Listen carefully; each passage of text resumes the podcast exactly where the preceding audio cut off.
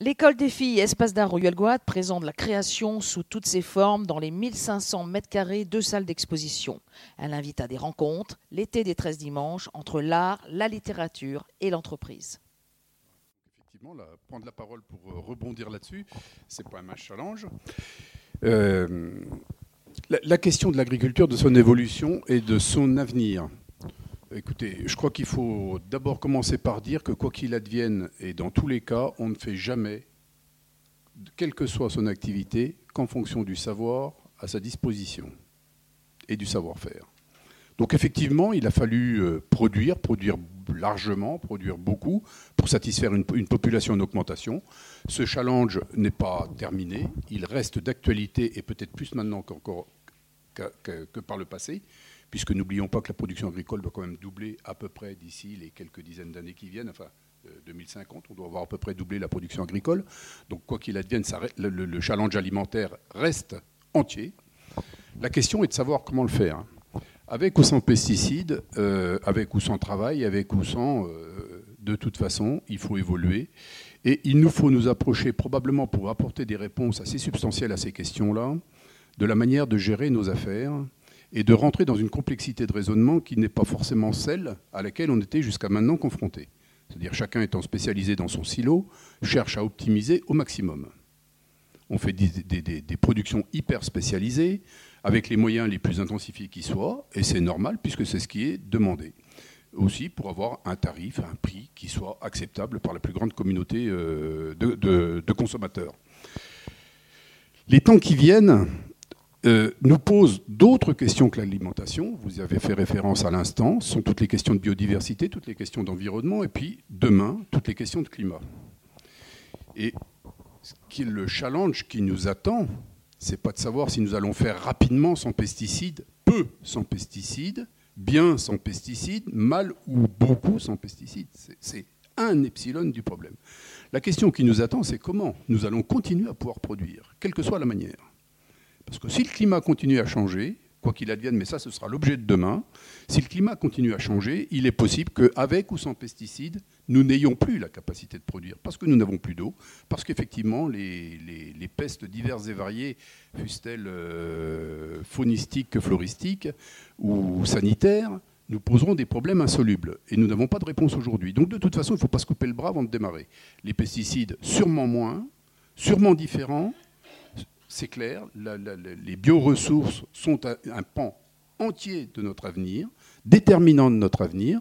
Nous avions une discussion entre professionnels hier, et le monde de la mer va nous aider sur ces questions-là, parce que les algues et le milieu maritime sont pourvoyeurs de, bioressources qui seront des éléments déterminants de notre avenir.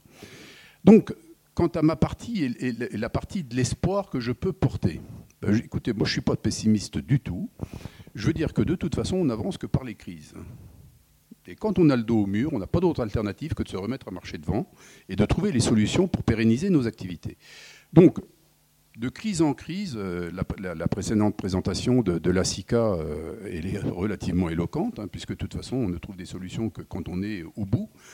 les crises environnementales, elles sont là, les crises de production, elles sont là, les coûts sont là et le pouvoir d'achat n'est pas, définitivement. Donc de toute façon, on va devoir travailler différemment. Et le point central, ça va être de valoriser, je vous ai dit, le milieu maritime et les algues, qui sont des végétaux, ou des, êtres unicellulaires qui s'apparentent aux végétaux. Euh, on va devoir aussi repenser complètement notre lien au monde euh, végétal pour pérenniser nos activités et rentrer, vous l'avez dit, dans, dans un processus de production agroécologique, qu'il soit bio ou pas, c'est pas ça l'essentiel du sujet. C'est la l'essentiel va être le rendement de notre empreinte carbonée sur nos activités. C'est-à-dire que nous avons une énergie illimitée, qui est l'énergie solaire, et nous avons des capteurs photovoltaïques que sont les plantes, qui sont eux aussi illimités. Donc dans chacune de nos productions, nous produisons, nous travaillons, nous valorisons, allez, bon an, mal an, quelques jours dans l'année, quelques dizaines de jours, voire quelques mois, et ces cycles de production ou de captation euh, photocellulaire sont relativement marginaux. Donc de toute façon, ce qui va devoir se passer demain, c'est que nous devrons capter en permanence et optimiser en permanence, grâce aux plantes, l'énergie solaire. Ça, c'est le point fondamental. Le second, c'est avec quelle énergie nous le faisons. Est-ce que nous le faisons avec une énergie exogène euh, importée, euh, les fertilisants importés, synthétiques ou pas? Ou est-ce que nous mettons en place des systèmes qui vont valoriser ou qui vont être intensifiés par l'activité biologique et par la capacité à produire ce carbone et le stocker dans nos sols? Parce qu'en fait, finalement, le, le point fondamental, c'est le carbone qui est le point central de la vie et de la nutrition vitale, allié avec l'azote deux gaz qui sont en quantité assez importante dans l'atmosphère. Donc notre travail de paysan demain, ça va juste être d'optimiser l'ensemble de tous ces phénomènes. Donc c'est une réflexion globale qu'il faut reprendre, qu'il faut euh, repenser. Et ça, ça va se faire par des méthodes de travail. Bon, effectivement, vous me faites allusion à mon passé. Été, euh, je, suis, euh, je viens juste de prendre ma retraite, hein. donc j'ai passé 43 ans, j'ai mis 43 cultures en terre. J'aurais passé sur ces 43 cultures 22 années à ne plus perturber mon sol ni les milieux, donc à reconstituer des chaînes trophiques cohérentes en termes d'écologie, qui nous permettent de redévelopper de la biodiversité. Alors la, biodiversité, quelquefois auxiliaire, mais aussi quelquefois prédatrice. Et dans tous les cas, c'est un milieu conséquent qu'il nous faut réapprendre à connaître et à remettre en place et à respecter là où il est. Donc grâce à ces pratiques d'abandon de travail de sol, de couverture permanente des sols, d'alternance de rotation aussi diverses et variées que possible, et complémentaires les unes avec les autres, c'est-à-dire que on a des plantes qui sont capables de capter, je vous ai dit, euh, toutes les plantes sont capables de capter le carbone, mais certaines d'entre elles sont capables de capter l'azote et de restituer cet azote pour les plantes qui, elles, ne sont pas capables. Auquel cas, il nous faut faire face à cet euh, accompagnement ou à cette euh, mise à disposition d'azote exogène, mais en tout cas, essayer de faire en sorte d'être le moins dépendant possible. Parce que ce que je retiens de la discussion précédente, c'est cette recherche et cette quête permanente de l'autonomie du producteur. L'autonomie. Donc, il nous faut être le plus autonome possible dans nos besoins pour mettre en culture et intensifier nos process de production. Donc dès lors qu'on ne perturbe plus le sol, qu'on le couvre en permanence, je vous ai dit, on capte du carbone, on, fixe de l'azote, on remet en place des chaînes trophiques euh, de faune et de flore, on remet en place des, mycorhizes, des champignons qui vivent dans le sol quand il n'est pas perturbé et qui sont les liens entre les racines et euh, les plantes, enfin le sol pardon, et les éléments nutritifs mis à disposition des racines et des plantes. Donc c'est toute cette chaîne trophique qu'il faut repenser dans sa globalité et qu'il faut enrichir. Donc voilà, 22 ans sans travail de sol. Ça se traduit par bon an, mal an de la suppression des fongicides sur des productions végétales qui sont transformées par, l'animal derrière, pour la plupart d'entre elles. Ça veut dire aussi moins de production, de, moins d'achat d'azote. Ça veut dire une dépense d'énergie qui est en gros divisée par 5 sur l'ensemble de l'itinéraire, un temps de travail qui est grosso modo divisé par 3. Donc c'est l'ensemble d'un process de production de résultats qui nous amène aux questions fondamentales de durabilité. Est-ce que ça veut dire que ce travail expérimental que vous avez conduit autour des sols vous a permis à la fois d'être plus performant sur le plan environnemental, mais plus performant aussi sur le plan économique? Parce que c'est aussi une partie de l'équation.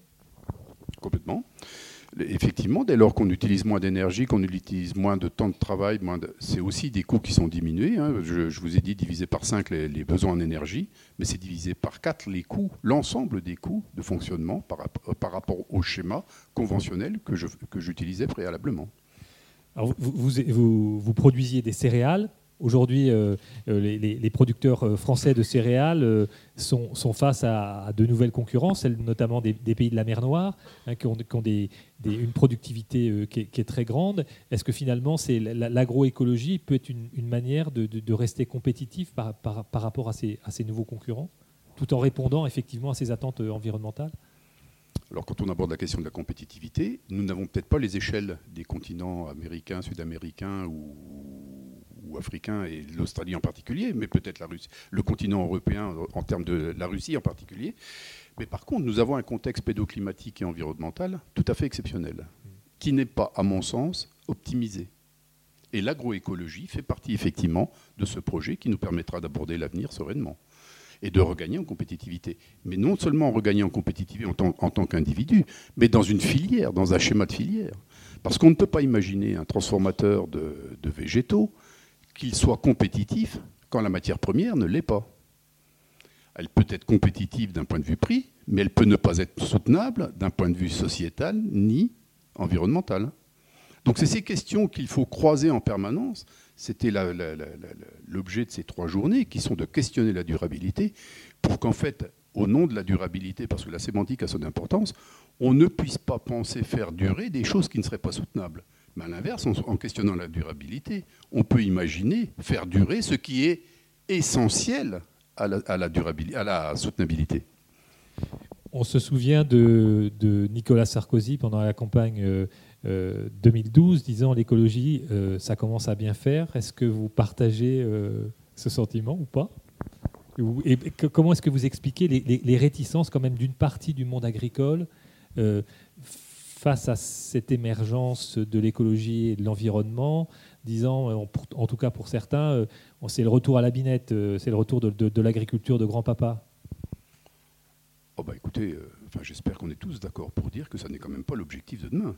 Enfin, je, ne vois pas en quoi on puisse ambitionner ce, genre de, réflexion. Enfin, quand on parle d'écologie, de quoi parle-t-on? Enfin, je, ça mérite. Enfin, c'est une vraie question. C'est c'est très ambigu. Euh, si, l'écologie consiste, enfin bon, je veux dire, au, nom de l'écologie, il y a des causes qui sont euh, existentielles, il y a des causes qui sont parfaitement justes à questionner. En tous les cas, au nom de l'écologie, les réponses qui nous sont imposées ne sont en tout cas pas soutenables, pour l'essentiel d'entre elles. Merci.